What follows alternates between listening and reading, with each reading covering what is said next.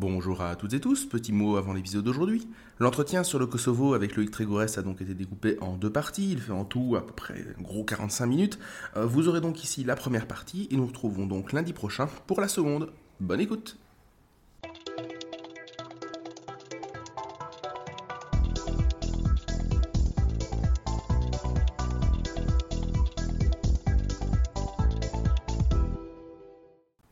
Bonjour à toutes et tous et bienvenue dans ce nouvel épisode de 20 minutes pour comprendre, le podcast qui vous aide à comprendre l'actualité internationale. Je suis Simon Desplanques et aujourd'hui j'ai le plaisir de recevoir Loïc Trégorès. Loïc Trégorès, bonjour. Bonjour. Alors vous êtes docteur en sciences politiques, spécialiste des Balkans et de la géopolitique du sport. On verra que c'est une thématique qui a un intérêt un peu particulier, disons, dans le sujet qu'on va aborder aujourd'hui. Et vous êtes également responsable pédagogique à l'IHEDN, à savoir l'Institut des hautes études de la défense nationale. Alors, si nous vous recevons aujourd'hui, c'est pour aborder un point qui, euh, ces dernières semaines, a fait la une de l'actualité, en dépit bah, de la reprise de la potentielle contre-offensive ukrainienne euh, qu'on annonce depuis quelques semaines maintenant, à savoir donc les troubles dans le, dans le nord du Kosovo, une région au statut bien particulier, peuplée majoritairement d'Albanais, qui a proclamé son indépendance en 2008, mais que la Serbie continue à revendiquer comme étant partie intégrante de son territoire. Alors, je vais le dire tout de suite, avant qu'on plonge dans le vif du sujet, mais euh, il est peut-être très intéressant pour vous, si vous n'êtes pas en voiture en train d'écouter ce podcast, de vous munir d'une carte parce que c'est un épisode assez visuel et ça vous permettra de comprendre assez finement les dynamiques géopolitiques qui sont à l'œuvre ici. Euh, Loïc Trégourès peut-être commencer par poser le cadre, le Kosovo, dans, dans sa forme actuelle. C'est le fruit de l'éclatement de l'ex-Yougoslavie. Est-ce que vous pourriez nous retracer à grands traits l'histoire de la déliquescence de l'ex-Yougoslavie jusqu'aux accords de Dayton, disons, et préciser à chaque fois quel a été le statut du Kosovo dans ces, euh, dans ces différentes étapes, dans les différentes formes qu'a pris la Yougoslavie Alors, euh, sous la Yougoslavie communiste, la Yougoslavie est une fédération avec six républiques et deux provinces autonomes. Les six républiques, on les connaît, Slovénie, Croatie, Bosnie-Herzégovine, Macédoine, Monténégro, il m'en manque toujours un, mais je vais le retrouver. Euh, les six qui sont devenus indépendants, et Serbie, entendu. Et les deux provinces autonomes qui sont en Serbie sont la Voïvodine au nord et le Kosovo au sud.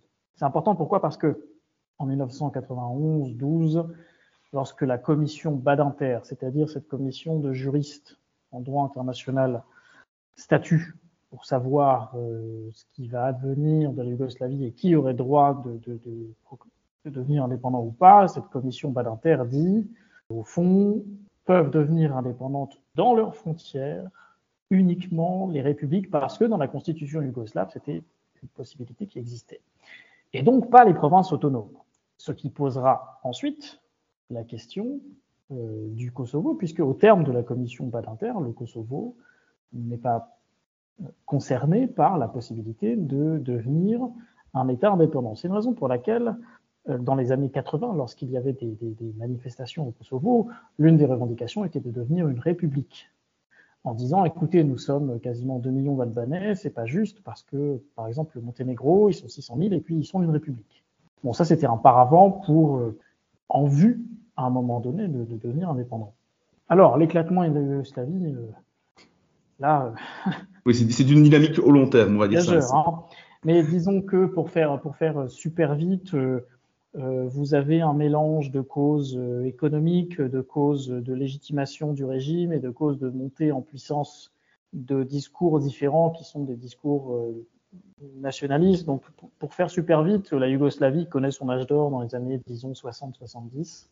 Donc, c'est un âge d'or qui est à la fois fondé sur, sur la reconnaissance internationale du pays via le mouvement des non-alignés, euh, via le fait que son positionnement lui ouvre la voie à des, capitaux euh, américains, etc. Donc c'est un pays qui, se développe aussi grâce à cet appel euh, aux capitaux. Et donc évidemment, euh, lorsque la situation se retourne et que l'endettement de la Yougoslavie pose un vrai problème et que le, le, délitement économique remplace en quelque sorte le, le boom et l'âge d'or, ça crée euh, des problèmes. Première chose. Deuxièmement, Tito meurt en 1980 et d'une certaine façon, c'est l'arbitre en dernier ressort qui fait tenir euh, avec l'armée. L'armée est une vraie armée yougoslave.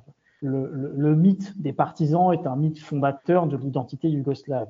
je, suis en désaccord profond avec les gens qui pensent que l'identité yougoslave, ça n'existe pas et que, enfin, il suffit de demander aux gens qui se sont sentis et qui continuent de se sentir yougoslaves. Moi, je, suis personne pour le dire, hein.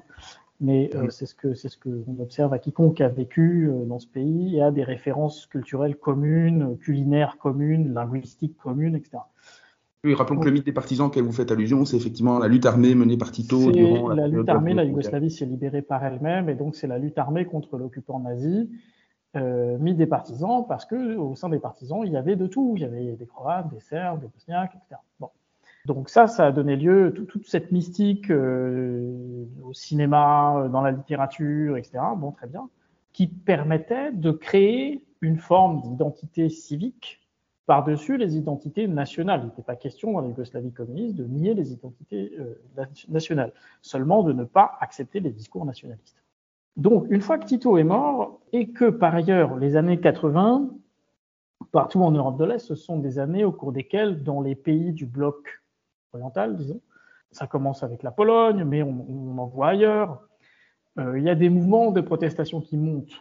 En fait, la fin de la Yougoslavie, elle va de façon assez logique finalement avec la fin euh, du communisme et, et de, du degré de légitimité qu'un régime peut susciter dans une population à partir du moment où on estime qu'il euh, n'est plus en mesure euh, d'accomplir ce pourquoi on lui reconnaissait sa légitimité. Et donc là où sous, l'âge d'or de la Yougoslavie, alors, si vous étiez un opposant, c'était pas drôle du tout. Hein. Mais, mais euh, il y, avait, il y, a, ces écrits-là après euh, en Hongrie, euh, ce qui est un pays que je connais pas, mais, mais on, lit tout ce qu'on peut lire sur, sur la Hongrie après après 56 et quand, quand notre régime a pris, a pris le, la main, c'était pas drôle, mais c'était quand même la tôle la, la, la, la, moins, la plus marrante du camp. Je sais plus exactement la formule, mais c'était un truc comme ça. Donc, la, la, Yougoslavie est un pays un peu à part parce que on, les gens avaient le droit de voyager.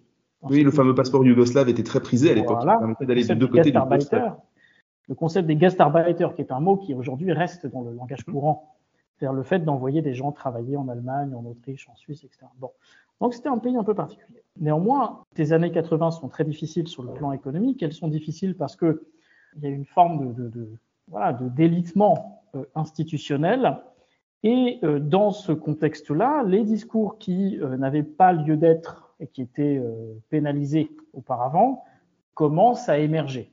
Et là, dans cette course-là, le premier document, si je puis dire, qui, qui lance la course, c'est le document de l'Académie des sciences et des arts serbes en 1986, qui est en fait un espèce de de plaidoyer contre la Yougoslavie qui dit en gros euh, la Yougoslavie s'est faite contre les Serbes, contre la nation serbe et nous en sommes les principales victimes. Et après, il y a, tout de suite après, 1987, il y a l'ascension d'un type qui s'appelle Slobodan Milosevic, qui est à l'époque le numéro 2 du, de la Ligue communiste de Serbie, mais qui a compris un truc, c'est que euh, le logiciel, c'est un pur communiste, un pur apparatchik, pas de problème, hein, qui avait jamais dévié de. Mais il comprend un truc à ce moment-là qui est que, euh, en vue de la conquête et de la conservation du pouvoir, il va falloir changer de logiciel. Et ce changement de logiciel, il se fait au Kosovo. Lors de sa visite au Kosovo en 1987, et il devient populaire à ce moment-là. Euh, il est copain avec le, patron de la, la, la télé euh, en Serbie. Et de fil en aiguille, il prend le pouvoir, et ça nous amène à, cette fameuse, à ce fameux meeting du, du 28 juin 1989 à Kosovo-Polier, euh, devant 600 000 personnes, devant voilà 600 000 personnes plus ou moins en transe pour euh, célébrer les 600 ans de la bataille de Kosovo-Polier. Alors, dans les autres, dans les autres euh, républiques, on ne reste pas les bras croisés non plus parce que en Yougoslavie, les, les, républiques riches sont là-haut, les républiques pauvres sont en bas. Et donc, le système de péréquation, plus la situation va mal, et plus le système de péréquation est également critiqué. Très critiqué en Slovénie, en Croatie, qui sont, elles, tournées vers euh, l'Allemagne et l'Autriche. Donc il y a aussi tous ces mouvements-là et l'inquiétude vis-à-vis du nationalisme serbe. donc tout ça, ça monte, euh, ça monte. Et puis euh, il y a une chose qui participe du délitement, c'est que on, décide en 89-10 de faire des élections multipartites pour la première fois, mais au niveau des républiques et pas au niveau de la Yougoslavie. et selon un calendrier différent. Ce qui signifie qu'en fait, vous faites, quasiment déjà des élections dans des pays indépendants. Ce qui signifie que les, les, les mouvements euh, nationalistes de chaque pays l'emportent. Et donc commencent à choisir leur propre voie. Et après, en 90-91, il y a tout le, moment où, sur le plan institutionnel et sur le plan politique, la Yougoslavie se délite. Et puis après, c'est la marche à la guerre à l'été 91, au moment où les Slovènes euh, déclarent l'indépendance. Et puis après, on se retourne en Croatie, la Bosnie, etc. Pendant ce temps-là, le Kosovo, lui, en 89, Milosevic a supprimé l'autonomie du Kosovo. Et donc, le Kosovo de 89 à 97 se trouve dans une situation de résistance passive et non violente. Passive dans le sens où les, manifestations s'arrêtent parce que sinon c'est trop facile, dans le sens où on arrête les gens, on les torture et ça mène à rien. Non violente parce qu'on renonce à la violence. Et ça, ça dure quasiment toute cette décennie-là, et on monte des institutions parallèles, on monte l'école parallèle, on monte un championnat de foot parallèle. Et, ça dure jusqu'à ce qu'en 96-17, il y ait une conjonction de deux choses. D'abord, on considère que ça marche pas. On considère que euh, les accords de Dayton ont mis, fin à la guerre en Bosnie, mais que le Kosovo a été complètement laissé de côté. Donc la stratégie d'internationalisation du conflit, dans l'idée d'Ibrahim Rugova, qui était le leader des, des Albanais, ça marche pas.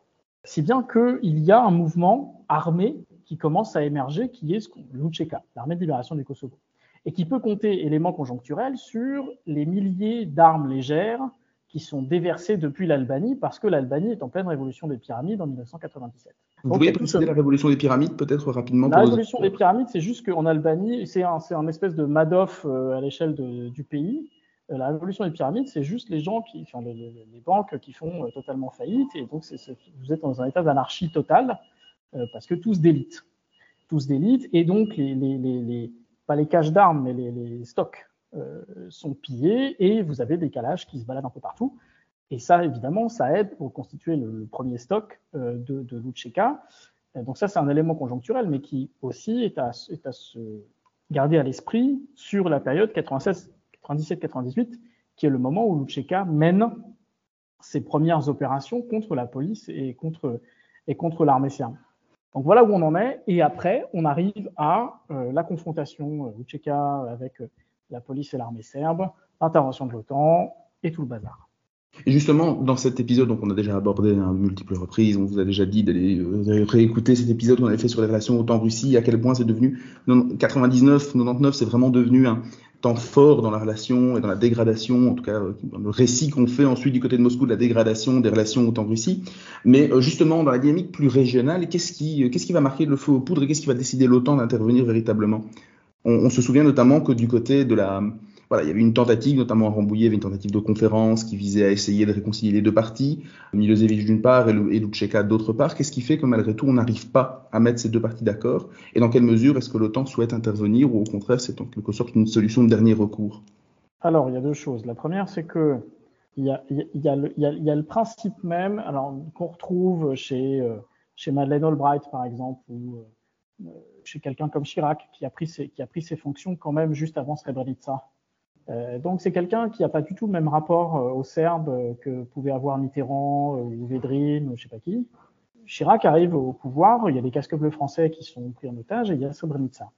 Donc il n'a pas du tout un rapport, un espèce de rapport romantique ni à Milosevic ni aux Serbes en général. Première chose. Et il y a l'idée que quand même, ok, Milosevic a permis de, faire la paix parce qu'on ne pouvait pas discuter avec Karadzic, mais globalement, les Serbes s'en sortent super bien et on, est, on se sent quand même un peu coupable d'avoir laissé faire tout ça. Alors qu'on s'est rendu compte après qu'il s'en était fallu de quelques jours seulement de campagne intense pour que les Serbes reculent. Et donc, il y a l'idée que, euh, attendez, ils sont en train de faire pareil au Kosovo, là. On ne peut pas laisser faire ça une deuxième fois. C'est pas possible. Premièrement, il y a cette idée-là. Il faut jamais perdre de vue ça. On est trois ans et demi après Srebrenica. On, on a déjà parlé dans certains épisodes du poids du passé, on est en plein là-dedans. Voilà. Deuxièmement, il y a, l'idée irréconciliable, on le voit bien aujourd'hui, que à Rambouillet, on essaie de dire euh, les, les, Albanais sont déjà dans une logique d'indépendance, parce qu'il n'est pas question pour eux, et on ne voit pas comment, euh, qu'ils restent sous souveraineté serbe. Et pour les Serbes, il n'est bien entendu pas question que le Kosovo devienne indépendant. Et il n'est pas question non plus, et c'était un point d'achoppement à Rambouillet, que les troupes de l'OTAN puissent venir sur l'ensemble du territoire de, la Yougoslavie. Et après les, bombardements, d'ailleurs, les accords de Kumanovo disent, disposent que les forces de l'OTAN, la CAFOR, euh, ne, se, disposera que sur le territoire du Kosovo et pas sur l'ensemble du territoire de ce qui était à l'époque la RFY. D'accord? Euh, Donc ça, c'était un point d'achoppement évidemment, euh, important. Et, et vous ne pouvez pas réconcilier ça. Et vous pouvez toujours pas, en quelque sorte, sur le statut final. On a essayé le plus longtemps possible de mettre de côté le statut final. Mais je pense que le raisonnement à Rambouillet était de dire, euh, alors, à la fois, on est arrivé au bout, et de toute façon, même si on n'arrive pas au bout, euh, est-ce qu'on a pléthore d'autres options? Pas vraiment. Et je, peine, euh, plus de 20 ans après, je peine à, être convaincu par qui que ce soit qui viendrait ici en disant mais si à Rambouillet, si on avait signé ça, euh, l'armée et la police serbe se seraient retirées du Kosovo et auraient cessé de, euh, nettoyer, parce qu'il n'y a pas d'autre mot, euh, la population albanaise du Kosovo. Moi, j'en ai pas rencontré, mais j'attends, hein, j'ai tout mon temps. Justement, vous avez mentionné la CAFOR. Donc, en fait, la CAFOR naît dans le sillage bah, de cette intervention, les fameuses frappes de 100 jours, la campagne aérienne menée par les forces de l'OTAN. La CAFOR est née donc de cette résolution, de la fameuse résolution 1244. Qu'est-ce qu'elle prévoit, cette résolution 1244, qui, quelque part, marque la fin de cette campagne aérienne? Quelles sont ses dispositions et en quoi est-ce qu'elle reste Bah, importante aujourd'hui? Elle prévoit globalement, euh, prévoit globalement que c'est la CAFOR qui euh, va rentrer dans le territoire et que l'ensemble des forces serbes doivent quitter le territoire.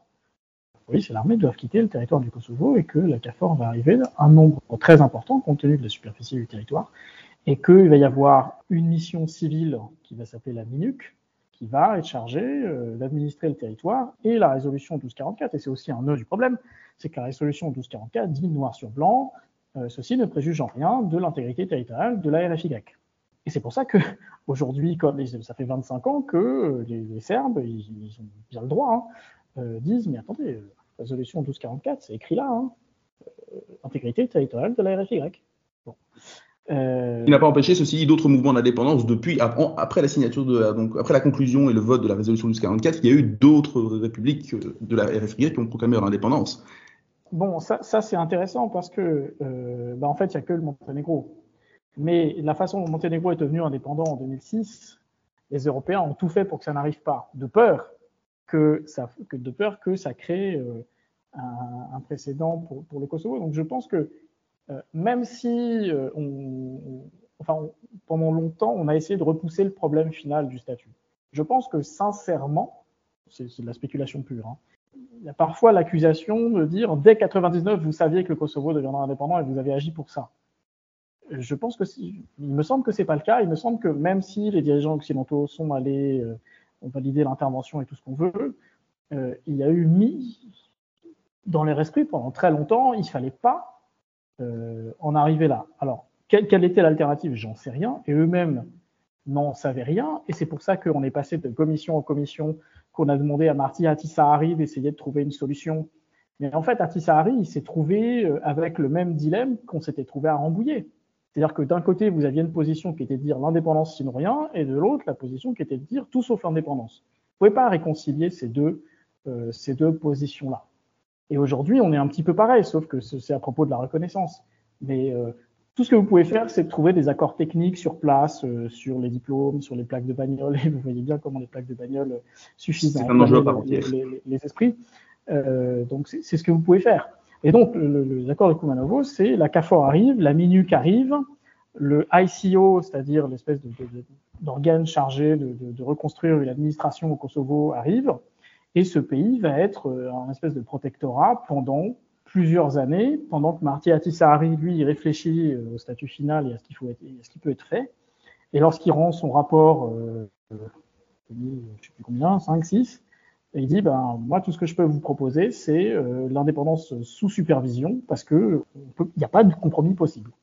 Donc l'indépendance sous supervision, ça veut dire indépendance, mais euh, la MINUC et compagnie, ça reste sur place. Ça reste sur place. Et c'est toujours la situation, en fait, dans laquelle on se retrouve aujourd'hui. Et d'ailleurs, on l'a Oui, vu avec mais- les images euh, récentes de soldats de la CAFOR qui se font euh, prendre à partie par des militants nationalistes euh, serbes du nord du Kosovo, du côté de Mitrovica, par exemple. Mais on va y revenir. Oui, mais il faut bien noter que la CAFOR, alors la CAFOR est là parce que euh, il y a le mandat donc, initial, on a dit. En fait, la CAFOR aujourd'hui, elle est là principalement pour protéger les Serbes eux-mêmes. Là, on a, eu des, images qui laissaient à penser le contraire, mais la coopération est bonne en général, La CAFOR, elle est là pour protéger les lieux de culte, les églises serbes qui ont été ciblées notamment en 2004, euh, mais pas seulement. Et elle est là pour euh, s'interposer au cas où, mais en fait, euh, c'est un système de réassurance pour les Serbes eux-mêmes qui font pas confiance aux autorités de Pristina pour arrêter, soit soit contre elles, ou soit pour empêcher des, des nationalistes albanais de venir s'en prendre à eux à tel ou tel moment. Donc la CAFOR, c'est vraiment une force de réassurance, paradoxalement, de réassurance pour les Serbes. Et justement, ce que vous dites est extrêmement intéressant parce que ça pose en filigrane la question de pourquoi est-ce que le Kosovo est quelque part si important pour la Serbie, alors qu'elle a, dans le cadre de la RFY, si on considère que la, RFY est quelque part une sorte d'excroissance de la Serbie de la concrétisation du rêve d'une grande Serbie, pourquoi est-ce que le Kosovo est si, si important pour, pour les nationalistes serbes en tout cas et pour les Serbes peut-être de manière plus générale Voilà, pas seulement pour les Serbes. Parce que comme l'a dit Novak Djokovic, le Kosovo est le cœur de la Serbie dans le récit national serbe, le Kosovo est le berceau de l'identité serbe. Et ça se traduit physiquement par euh, les églises, par euh, les, monastères, le patriarcat de Pech, euh, le monastère de Visoki Dechani, tout ça. Tout ça existe et tout ça existe depuis le XIVe siècle. Après, il y a tout un récit qui mêle, qui mêle histoire factuelle, avérée, tout ça, et euh, toute la partie euh, mythique, du Kosovo, avec euh, donc la guerre, le prince Lazare, les frères Obilic, tout ce qu'on veut. Donc ça, ça crée un imaginaire, et toutes les nations se fondent sur des imaginaires et des mythes. Il n'y a pas de mal à ça, en quelque sorte. Mais, et, donc, il se trouve que le, mythe du Kosovo, c'est le mythe fondateur de l'identité serbe. Si bien qu'il y a un décalage entre ce que le serbe connaît du Kosovo, le Serbe moyen, il n'a jamais mis les pieds au Kosovo. Et il n'ira pas. Il n'a jamais vu un Albanais et ça ne l'intéresse pas. Et la, valeur immatérielle, inestimable, que représente le Kosovo, parce que c'est une évidence pour tout le monde que le Kosovo, c'est le berceau de la Serbie et donc c'est le cœur de la Serbie. Et ça n'a aucun sens de dire que le Kosovo, c'est pas la Serbie. La difficulté, c'est d'admettre qu'il n'y a pas de, lien automatique entre une forme de légitimité historique euh, qu'on ne discute pas, il y a des églises qui sont là depuis le XIVe, il n'y a pas de problème, la, force du, sentiment identitaire qui est lié à ça, pas de problème, et la légitimité que ça offrirait sur le plan juridique et politique d'avoir la, souveraineté sur ce territoire aujourd'hui, alors même qu'il est peuplé à plus de 90% de gens qui sont pas serbes. Euh, et ça, c'est une difficulté qui n'est pas résolue parce que si vous dites que euh, le Kosovo, c'est la Serbie aujourd'hui et ça devrait être souverain aujourd'hui parce que euh, vous, y, vous y étiez en premier, ça signifie en creux que les gens qui vivent là sont pas légitimes à l'être. Et la seule issue à ça, c'est le nettoyage ethnique. Oui, on, y vient, oui, c'est tout à fait logique. Et avec le même genre d'argument, l'Allemagne alors récupère l'ancienne Prusse orientale et euh, dans ce cas-là, les frontières sont. Bien, tout ça, ça, tout ça, ça n'arrête pas et on parle de Crimée, tout ce qu'on veut. J'ajoute que dans le discours de l'extrême droite, le Kosovo, c'est aussi un, truc euh, très important parce que pour eux, ça, ça, ça représente, ça incarne à la fois le grand emplacement et la guerre des civilisations. C'est un truc qu'on entend euh, assez souvent en France, quand Zemmour ou quand Marion Le Pen parle du Kosovo, ils en parlent en ces termes-là. Et ils disent, par exemple, ils disent le grand emplacement. Pourquoi? Parce qu'au début du XXe siècle, il y avait plus de Serbes que d'Albanais. C'est pas vrai. La bascule démographique, elle se fait lors de euh, la, grande migration des Serbes euh, sous Arsenier III, qui est le patriarche de l'époque, en 1690, en marge du conflit entre l'Empire ottoman et la guerre d'Autriche. Donc vous voyez, Là, on va, inventer des faits historiques pour justifier euh, de quelque chose qui relève de, l'idéologie. Et quand je dis que la bascule démographique a été faite, en fait, à mes yeux, ça n'a pas d'importance parce que moi, je vois pas de, vois pas de lien immédiat entre une antériorité euh, démographico-historique et le fait d'exercer une souveraineté 500 ans plus tard sur un territoire. Mais eux le voient.